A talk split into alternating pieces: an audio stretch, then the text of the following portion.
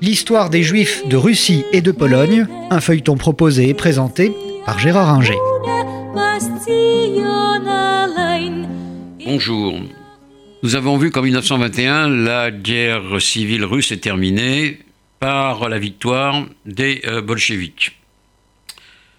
Pour autant, la vie juive ne va pas être simple parce que euh, s'il n'y a pas d'antisémitisme officiel, les bolcheviks ne veulent pas de vie religieuse juive et ils ne veulent pas d'autonomie euh, juive. Donc tout ce qui concerne l'organisation des communautés, euh, les keilot, euh, sont supprimés. La lutte anti-religieuse est forte et elle va être particulièrement forte pour, contre les juifs.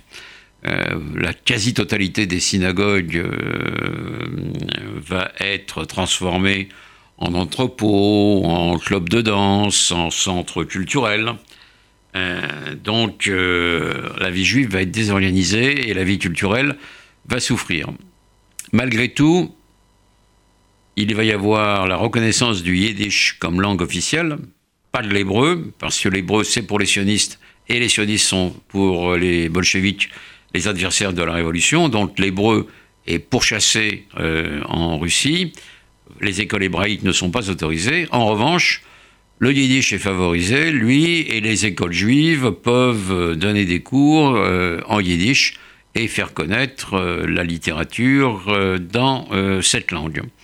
Donc, une vie juive mutilée, les partis bundistes, sionistes, etc. sont interdits, la pratique religieuse est plus que difficile, mais la langue est reconnue et euh, euh, l'enseignement, possible. La vie économique connaît un cours euh, meilleur à partir de 1921. Le communisme de guerre est supprimé. on passe à la nouvelle politique économique, la NEP, Lénine considérant qu'il faut euh, reconstruire le pays et donc euh, il libéralise euh, la vie économique. On peut créer des petites entreprises, on peut acheter, et vendre et importer un peu comme on l'entend si on en a les moyens.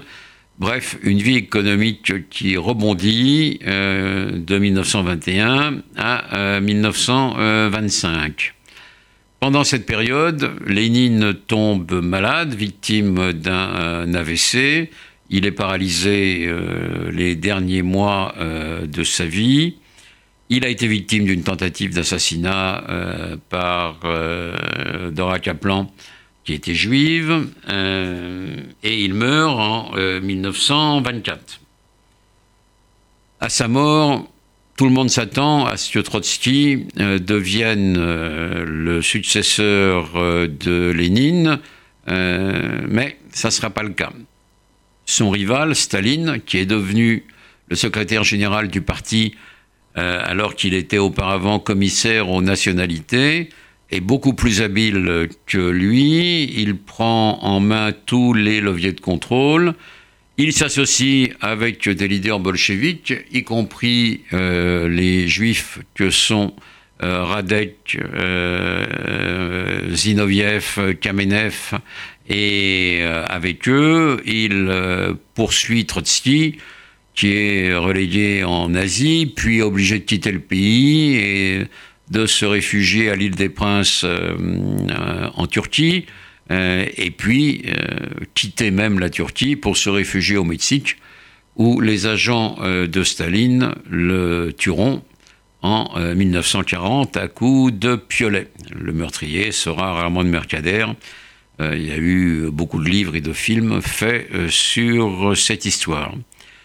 Staline pratique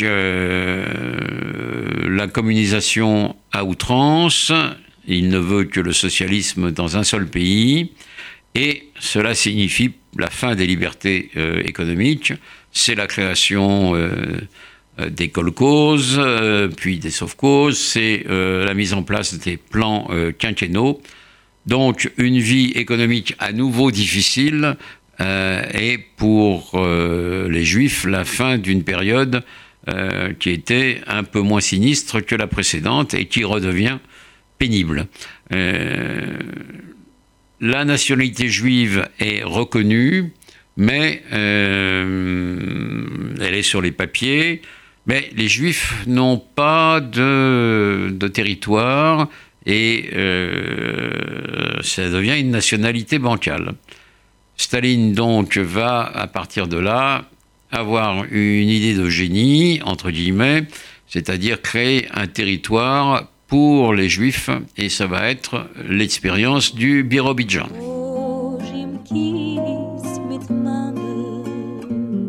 C'était l'histoire des juifs de Russie et de Pologne, un feuilleton proposé et présenté par Gérard Inger.